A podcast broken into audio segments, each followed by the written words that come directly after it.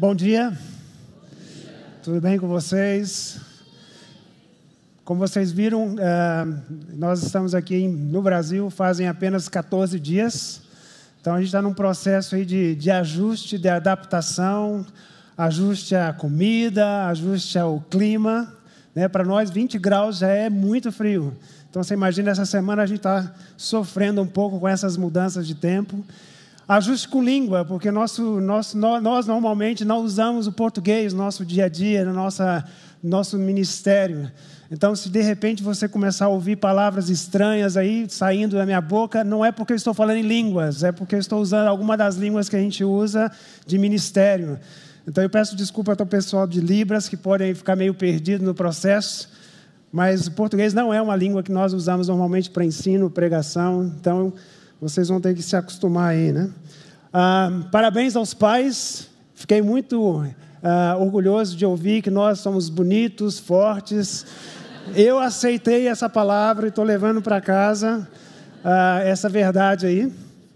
E antes de começar a minha palavra, eu quero realmente agradecer a Borda por esses anos de, de, de né, de companheirismo na nossa caminhada em Timor-Leste. Foram 17 anos e é uma história bem longa. Eu trouxe aqui um, um pequeno presente bem timorense dessa uma maneira de nós expressarmos aqui a nossa gratidão, o nosso a nossa alegria de poder participar dessa missão juntamente com a borda, né?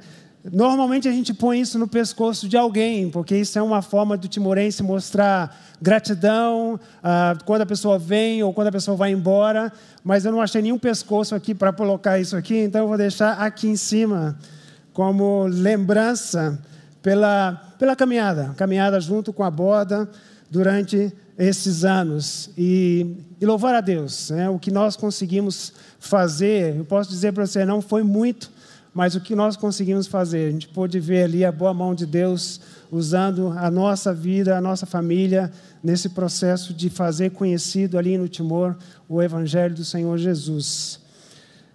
Ah, como mês, esse mês é um mês de missões, eu sou muito grato pelo privilégio de participar desse processo, de ah, contribuir com a, com a, a visão da, da borda Uh, nós vamos falar um pouco hoje sobre. A, na realidade, meu tema seria a tarefa, mas eu vou dar um passinho para trás e eu quero falar um pouco sobre a missão. Qual é a missão de Deus? Está ali o nosso o tema dessa, desse mês, a igreja na missão de Deus. E qual é a missão? Eu acho que se eu fizesse uma enquete aqui no nosso meio, nós ouviríamos diversas opiniões a respeito do que é a missão de Deus. E, e a gente vê um pouco disso também ah, nos, nos evangelhos. Né? A, a, grande, a, a frase, a grande comissão, que nós sempre ouvimos, geralmente se baseia, é um, é um termo missiológico, isso não é um termo bíblico. A grande comissão é um termo missiológico. E geralmente eles usam um texto de Mateus para expressar, para justificar essa, essa frase, a grande comissão. Mas se você olhar bem, cada evangelho traz uma nuance, uma, uma perspectiva, uma ênfase dessa missão.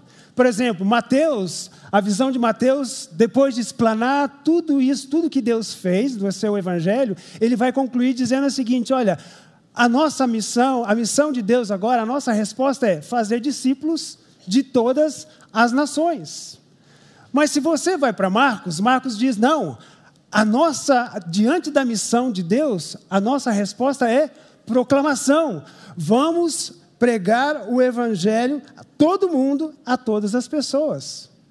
Aí você vai para Lucas e Lucas vai dizer assim: não, o evangelho é a, a missão de Deus, a nossa resposta deve ser a proclamação do arrependimento e do perdão a todas as nações. Aí você lê João, final do livro de João, João vai dizer assim: olha, assim Jesus falando para os discípulos, assim como o Pai me enviou, agora eu envio vocês para fazer o quê? Para transmitir o perdão dos pecados. Então você percebe? Cada um deles traz uma ênfase, traz uma, uma perspectiva da resposta que a igreja tem que dar a essa missão. O que nós conseguimos entender nesses quatro evangelhos, que é comum entre eles, é a visão de que seja para todas as nações, para todos os povos. Todos eles fazem, falam isso. Ah, você vai dizer, não, mas João não fala muito nisso. Claro que fala.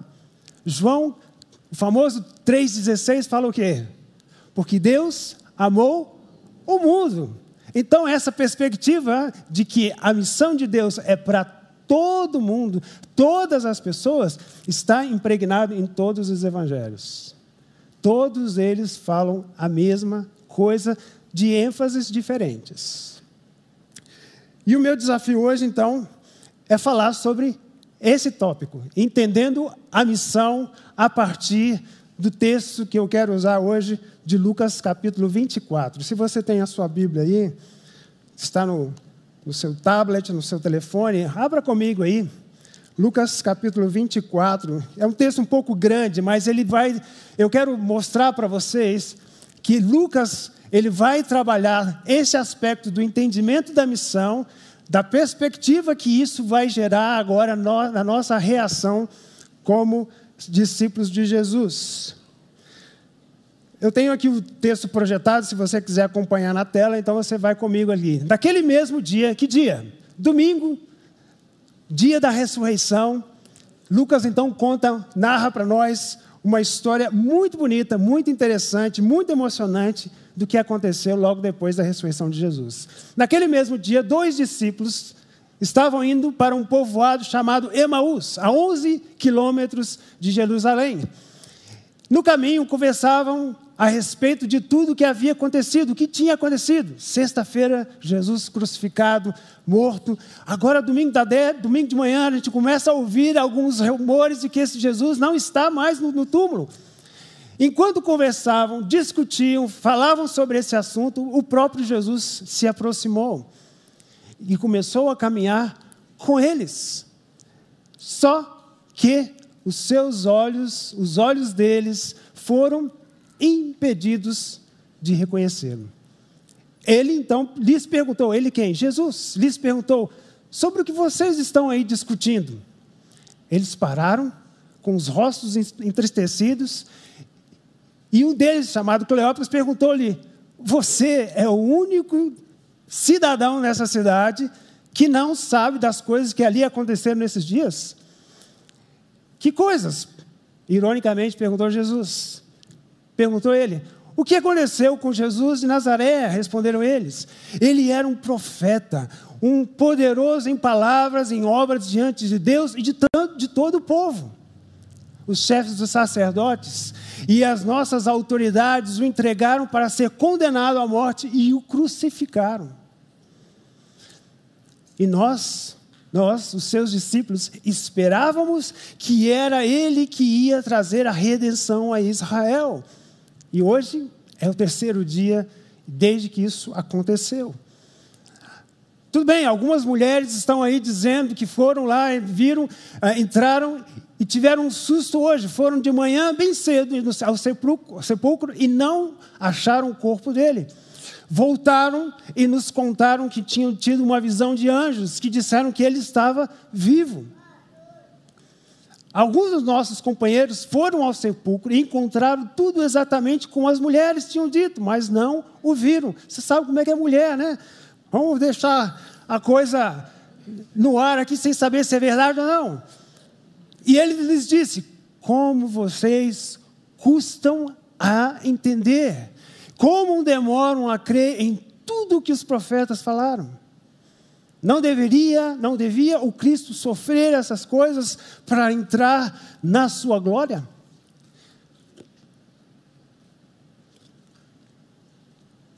E começando por Moisés e todos os profetas, explicou-lhes o que constava a respeito dele em todas as Escrituras.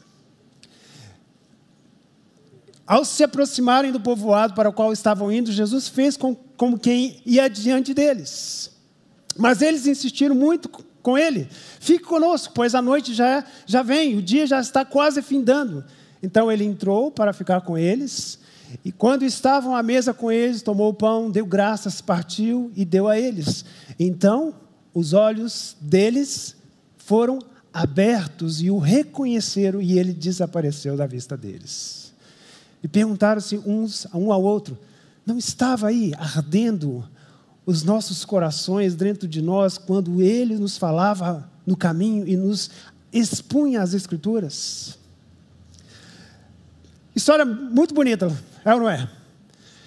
É uma história que traz para nós. Ah, alguma, alguma dessas, dessas de, é, da, da perspectiva dessa missão que nós devemos fazer parte. Eu quero trazer um pouco essa compreensão, entendendo a missão de Deus à luz das Escrituras. O texto diz lá, no verso é, 15 e 16, que Jesus, ao se aproximar e andar com eles, eles não conseguiram reconhecer que o próprio Jesus estava ali ao lado deles. Eu pensei assim: quais são as razões que poderiam ter levado esses uh, jovens a não reconhecer Jesus? Andaram com ele três anos, estavam próximos de Jesus e de repente Jesus começa a caminhar com ele e eles não reconhecem. Daí eu fiquei pensando: talvez estivesse escuro, eles estavam numa caminhada indo para a cidade, cidade deles, talvez estivesse escuro, talvez Jesus estivesse de máscara, né? não deu para reconhecer. Ou talvez estava tão traumatizados com o que viram na sexta-feira que não conseguiram perceber que aquele que estava do lado deles era o próprio Jesus. Ou talvez estavam com as expectativas erradas, frustrados porque aquilo que eles esperavam não aconteceu com aquele Jesus e agora eles estavam cegos para a realidade que estava diante deles. Ou talvez não tinham a base bíblica necessária para interpretar tudo aquilo que aconteceu e enxergar que aquilo era o propósito de Deus. Ou talvez, se você acha que não é nenhuma dessas respostas, dessas, dessas questões acima aí. Mas o que eu quero mostrar para nós, e o que eu quero gastar um tempo conosco, com vocês aqui nesse tempo de, de reflexão, é que existem impedimentos, existem obstáculos na nossa caminhada como cristão que muitas vezes nos tiram a perspectiva correta da nossa missão, da missão de Deus. É bom deixar bem claro: a missão é de Deus, a missão não é nossa, a missão é de Deus. E Lucas deixa bem claro em todo o seu livro, todo o seu livro, você vai começar lá, os pastores identificam que Jesus, aquele bebê que nasceu, é o, é o prometido. Os profetas, os sacerdotes, os mestres da lei não reconhecem. Isso vai ver, isso, Lucas vai contar várias histórias no seu evangelho mostrando essa situação. Pessoas reconhecendo Jesus como o Messias escolhido e pessoas dizendo: não, não, esse não é o Messias. Não é esse que nós esperamos. Existe até uma teoria da conspiração que acham que Judas traiu Jesus não por causa do dinheiro, mas porque ele esperava que o Messias fosse outra pessoa. Aquele Jesus que estava ali não se identificava com aquele que ele esperava. E aí ele então entrega Jesus aos sacerdotes por conta dessa falta de identificação com a pessoa de Jesus. E Lucas deixa isso bem claro. A, a, parábola do filho pródigo é bem claro. Você tem dois filhos na casa, um abandona, reconhece o seu pecado, reconhece a sua miséria e volta para casa e diz: Pai, eu pequei, eu errei. E dentro da casa está o outro lá, vivendo dentro da relação com o pai e não se sente parte da família. Lucas deixa isso bem claro na história, no seu evangelho. E essa é uma realidade que nós temos que nos deparar. Pessoas dentro da nossa realidade que não reconhecem a pessoa do Jesus, Senhor Jesus. E quando isso acontece, isso impacta a nossa missão, a missão de Deus. O texto também diz que um dos obstáculos para esses discípulos foi que eles esperavam que aquele Jesus traria redenção. A palavra redenção, no original, tem a ideia de aliviar, libertar, né, salvar, pagando o preço por isso. Então vocês sabem um pouco do contexto do judaico daquela época. Os judeus tinham uma expectativa de que quando o Messias viesse, a primeira coisa que ele ia resolver era a questão política. Israel vivia debaixo do governo romano. E esse Jesus que eles esperavam, esse Messias prometido, a primeira coisa que ele ia fazer, como filho de Davi, o grande rei que tiveram no passado, ele vai nos libertar, ele vai nos tirar dessa situação, ele vai trazer a libertação como nação, nós precisamos como nação. Essa era a expectativa. E eles não esperavam outra coisa do Messias, ele tinha que resolver esse problema político. E eu fico me perguntando até quando nós, igrejas, vamos, vamos achar que a nossa expectativa está na política, que nossos políticos vão trazer algum, algum alívio, alguma libertação. Irmãos, não se enganem, isso é histórico. A gente vê isso repetindo na história. Nós não, a nossa confiança e esperança não está na política. Não está nos líderes que estão se aparecendo aí, se, se dizendo o salvador da nossa realidade. E essa era uma situação cultural forte na na, na vida dos israelitas, dos judeus daquela época. E eles não enxergavam Jesus da forma como ele se apresentava. Porque a, a, a, pressão cultural, os valores culturais, os valores da família, os valores que envolviam a, a vida da sociedade daquela época, fechavam os olhos daqueles uh, homens, até mesmo dos discípulos, para entenderem que Jesus era o Jesus diferente que eles esperavam. Lucas conta, Mateus, Marcos também conta essa história, quando Jesus chama os discípulos e pergunta para eles: Olha, o que, que o povo está dizendo a meu respeito? Ah, uns dizem que o Senhor é profeta, ah, outros dizem que o Senhor é Elias, outros dizem que o Senhor é João Batista. Aí Jesus pergunta para eles: Mas você, vocês aqui, o que, que vocês acham que eu sou? O que vocês acham que eu sou? E Pedro levanta e diz: O Senhor é o Messias. Joia, Pedro, é isso mesmo. Agora como Messias, eu vou para Jerusalém, chegando lá, eles vão me pegar, vão me crucificar, vão me matar, mas eu vou ressuscitar o terceiro dia. E Pedro chama Jesus para o lado e diz: Não, não, não, não. O Messias não faz isso. O Messias que a gente está esperando, ele vai chegar em Jerusalém e vai botar para quebrar. Nós vamos tirar esse, esse pessoal que está mandando lá e vamos trocar esse governo. E Jesus diz o que para ele? Sai de perto, Satanás. Não, de, não as coisas de Deus não se, não se resolvem dessa maneira. Eles não enxergavam quem era Jesus. E Jesus vai mostrar, e Lucas vai mostrar para nós que a falta de entendimento da missão está proporcionalmente ligado à nossa compreensão de quem é Jesus, da sua obra, da sua vida, da sua morte e ressurreição. E quando a gente entende isso, a gente entende a missão e a gente entende a nossa vocação. Qual é a nossa parte nesse processo?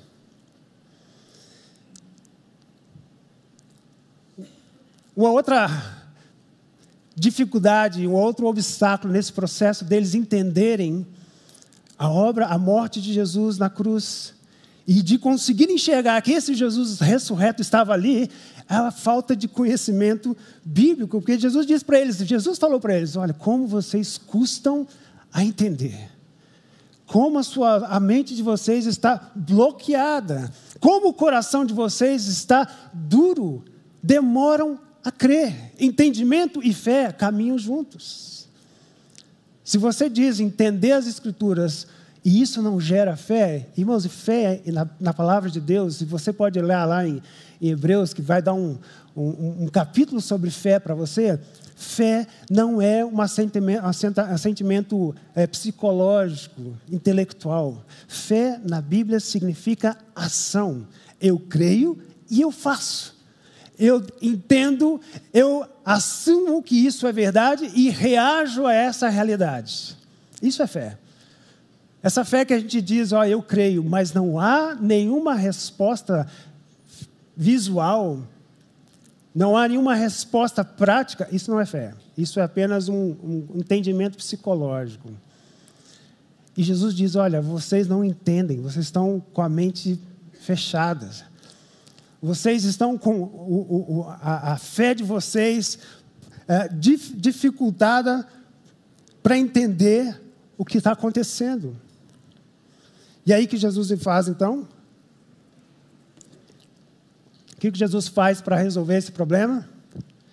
Ele vai então, começando por Moisés e todos os profetas, explicando a respeito de todas as coisas que a Escritura fala a respeito dele.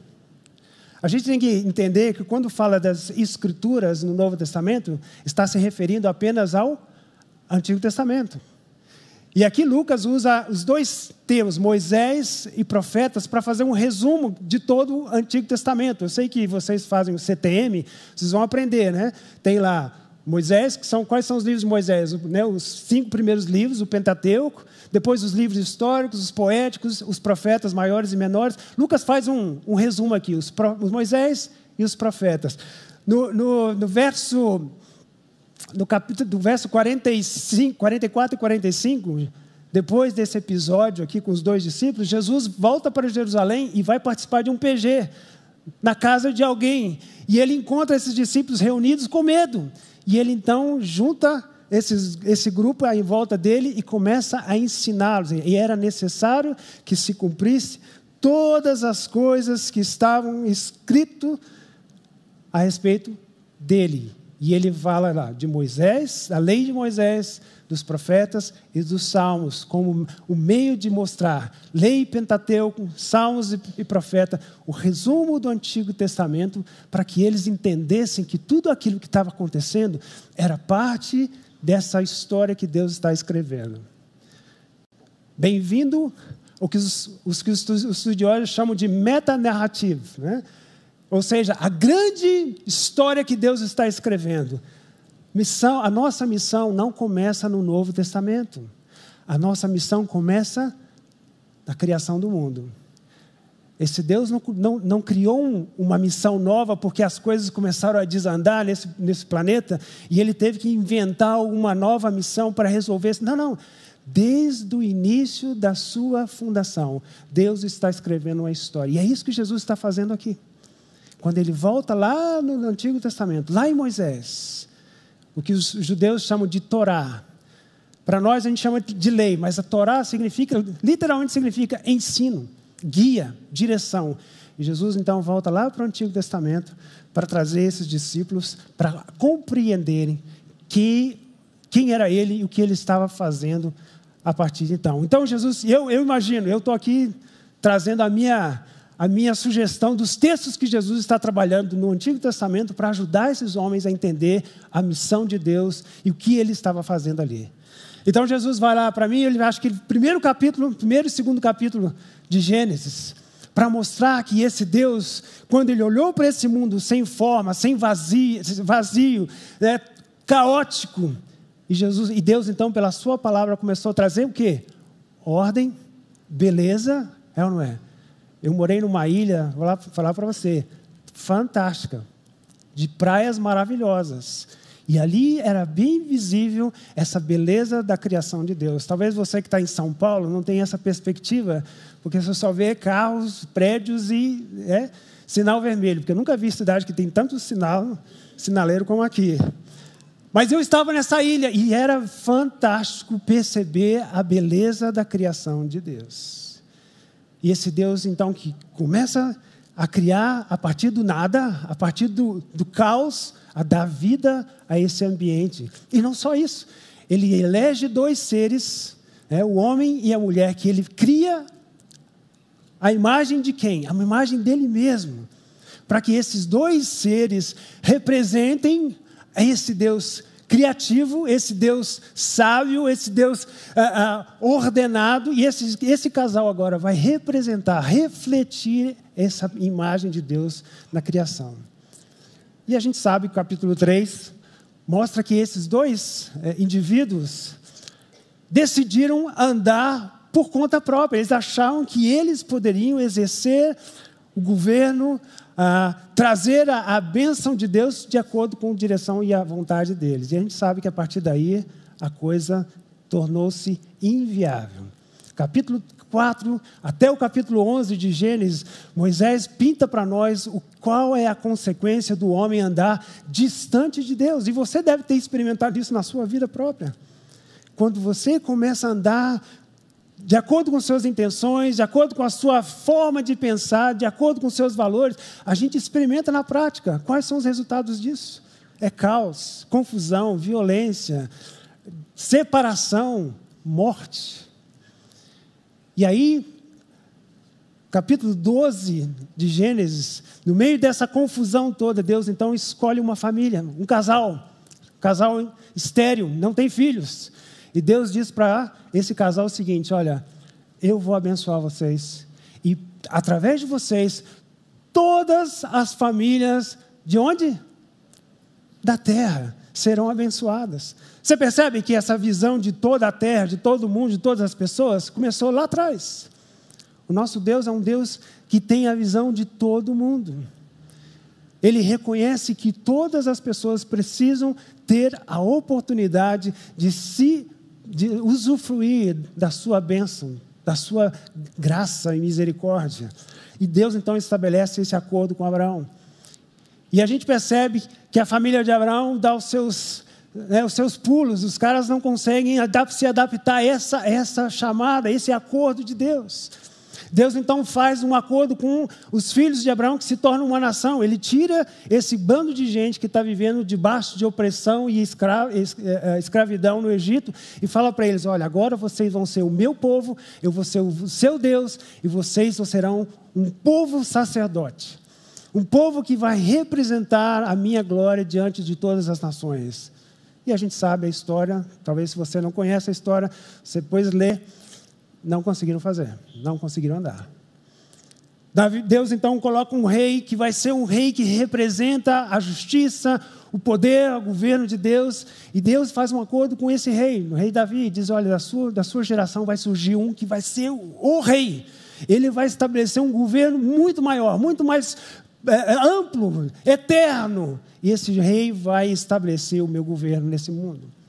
E a gente sabe que os, os filhos de Davi também não conseguiram. Aí vem os profetas e começam a trazer: olha, Deus vai estabelecer uma aliança, uma aliança de perdão, uma aliança que Deus vai dar um coração novo para a gente, porque a gente sabe que o nosso coração é mau. A gente, vai, a gente precisa de trocar não é só a nossa forma de pensar, a gente precisa trocar o nosso jeito, de, nosso, a nossa, o nosso interior. E Deus promete através desse novo uh, ser que vai vir e vai estabelecer essa aliança. E Deus então começa a usar, e Jesus então vai a todo esse esses textos do Antigo Testamento para ajudar esses discípulos a entender que tudo isso culmina na pessoa dele. Ele é de, o descendente de Abraão que vai abençoar todas as famílias da terra. Ele é aquele que Daniel viu lá na sua visão de um, um, filho do homem que vai receber glória, honra, e todas as nações, todas as línguas vão se ajuntar a ele e vão glorificá-lo. É esse, esse é o Jesus que se apresenta àqueles discípulos. E se nós não entendermos as Escrituras, nós vamos perder a perspectiva certa de que Deus está fazendo por meio de Jesus. Entender a missão a partir das Escrituras.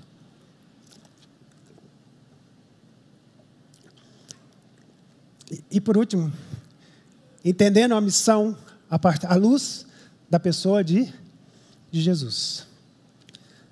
Eles disseram: Olha, não estava ardendo o seu coração, não estava ardendo o seu, a, a, o seu interior quando esse Jesus expunha as Escrituras. Mais para frente, você lê no verso 35, eles vão dizer: quando ele partiu o pão, ali nós entendemos, é ele, o Jesus, o Cristo. E esse, esse partir o pão aqui traz a nossa a, a mente aqui a, o momento em que Jesus estabelece uma nova aliança. Uma aliança agora baseada no seu sangue né, e no seu corpo. E aí eu trago para vocês que a, a nossa missão nós precisamos entender a morte e ressurreição de Jesus. Ela é crucial nesse processo. Irmãos, desculpa, mas a, a morte de Jesus na cruz não é apenas o meio de Deus pagar pelos nossos, as nossas falhas morais, não é só isso. Tem isso também. Desculpa a comparação, mas a morte de Jesus não é um pix celestial para dar um ticket para você entrar no céu, não é isso. É muito mais do que isso. E é isso que os evangelhos estão tentando trazer para nós. A morte de Jesus é um evento cósmico. Transforma toda a história humana. A morte de Jesus, o que, que ela faz? Paulo diz que por meio dessa morte, todas essas forças e poderes e, e, corrupções e violência que dominam a nossa sociedade, elas foram subjugadas, elas foram destruídas, elas foram depostas desse, dessa função de comando que elas exercem sobre a nossa nosso universo. E agora, em Cristo Jesus, todas elas foram vencidas. A cruz tem esse aspecto. Tudo bem, é, é, através da cruz eu recebo perdão dos pecados. Sim, é uma experiência individual, pessoal, mas ela vai muito mais além do que isso. Ela traz essa dimensão de que agora existe um reino muito maior dominando, controlando e exercendo governo nesse universo. Aí você vai dizer, mas olha para a nossa realidade, olha para o nosso jornal, Olha aí o que está acontecendo na Ucrânia, na, na Síria, no, no, em São Paulo. Isso não muda o fato de que esse reino estabelecido por Jesus já está operando. Olha aí a realidade. Pessoas que foram transformadas por esse poder, o poder da cruz. E é por isso que o perdão dos pecados é chave nessa missão, porque se você não entendeu e se você não está desfrutando do perdão dos pecados, você não vai conseguir participar desse novo reino que Deus estabeleceu por meio de Jesus. Ele é governo, Ele é o Senhor. É Ele que manda agora. Você não está vendo, mas você pode desfrutar. E a ressurreição de Jesus, fator fundamental. Imagina se Jesus não tivesse ressuscitado. Seria mais um dos messias que apareceu na história, que apareceram na história dizendo que iam resolver o problema, mas logo foram assassinados e calou a, a manifestação, o movimento desses homens. A ressurreição de Jesus não é apenas para dizer para você que existe morte, existe vida depois da morte. A ressurreição não é para fazer isso. O objetivo da ressurreição de Jesus é para trazer para você a visão de que Deus está começando um novo mundo, é o New Start de Deus. Esse universo que está todo ele ah, afetado pelo pecado, agora em Cristo Jesus, por causa da sua ressurreição, Deus está começando algo novo. E esse algo novo começa a partir do próprio Jesus. O corpo glorificado desse Jesus que venceu a morte, venceu toda aquela aquele ambiente de trevas, de opressão, e ele agora diz para os discípulos: Olha, toque aqui, põe a sua mão, eu sou outra pessoa. E é isso que Paulo fala para nós lá: Jesus é o segundo Adão.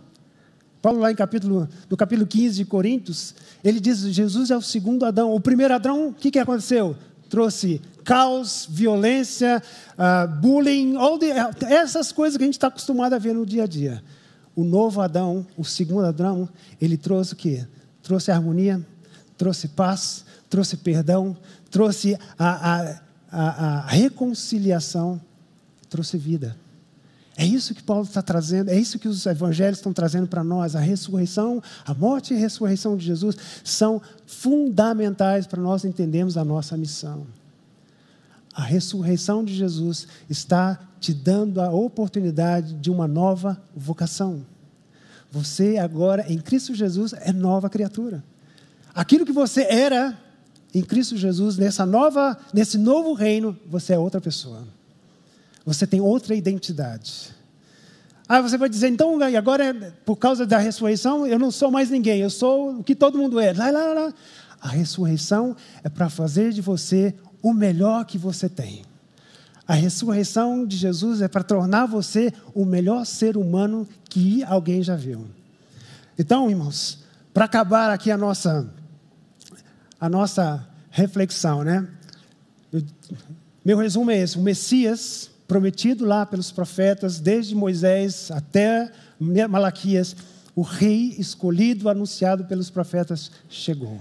Chegou. A nova criação de Deus foi inaugurada. A esperança de Israel foi concretizada. Qual a esperança que Israel tinha? De que haveria um governo justo, de que haveria um rei que ia trazer ordem, que ia trazer justiça e paz. Esse, essa ordem chegou. E isso é acessível a todas as pessoas. Irmãos, eu fico muito preocupado, às vezes eu até brinco com as pessoas, né? Alguém chega para mim e diz: Olha, fulano de tal é um empresário cristão. Aí eu pergunto: ele é empresário cristão ou ele é cristão empresário? Porque essa, essa ordem faz muita diferença. Ah, ele é um médico cristão. Ele é um médico cristão ou ele é um cristão médico? Ah, ele é um professor cristão. Ele é um professor cristão ou ele é um cristão professor? Porque isso faz total diferença na nossa vocação. A nossa vocação não é o que você faz. A nossa vocação é o que nós somos agora em Cristo Jesus. E isso que faz a diferença na nossa, na nossa participação da missão. Não é o que nós fazemos o que determina a missão, é a missão que determina que nós, o que nós fazemos. E essa missão está baseada nas Escrituras, está baseada na pessoa de Jesus, naquilo que ele fez através da sua morte e ressurreição. Então, para você pensar aí durante esses dias aí, essa semana, Três perguntinhas para você. Qual é a sua visão da missão? O que você entende por missão? Existe algum fator cultural, é, alguma, algum valor familiar que interfere a sua, a sua compreensão da missão? Quais são as suas expectativas e necessidades? Como isso interfere com o seu compromisso com a missão de Deus? Talvez você ache que, você, que Deus está a serviço de você. Eu vou dizer para você: se essa é a sua compreensão, você não entendeu ainda o que Jesus fez. Qual a sua resposta ao testemunho da vida, morte e ressurreição de Jesus? Como isso faz diferença no seu caminhar? Como faz diferença na sua resposta de quem você é lá fora, no seu trabalho, na sua escola, nos seus relacionamentos, na sua família? Que o Senhor nos abençoe, nos ajude a entender. Né? Talvez o Senhor esteja aqui do nosso lado, mas os nossos olhos estão impedidos porque a nossa expectativa da presença dele é diferente. Nós esperávamos outra coisa. Talvez você venha, veio para hoje, hoje domingo à noite, que é domingo de manhã, achando que Deus vai te dar alguma coisa, vai resolver alguma situação para você. Deus quer resolver o que está lá dentro, que é o mais sério. Quem você é. Talvez você esteja buscando a sua identidade em outras coisas. Ele está te convidando para que a sua identidade seja nele, a nova criação de Deus, o novo reino, o novo ser, o novo ser humano que ele quer desenvolver na sua vida. Amém? Deus abençoe os irmãos. Obrigado pela, pelo privilégio de fazer parte dessa missão junto com os irmãos.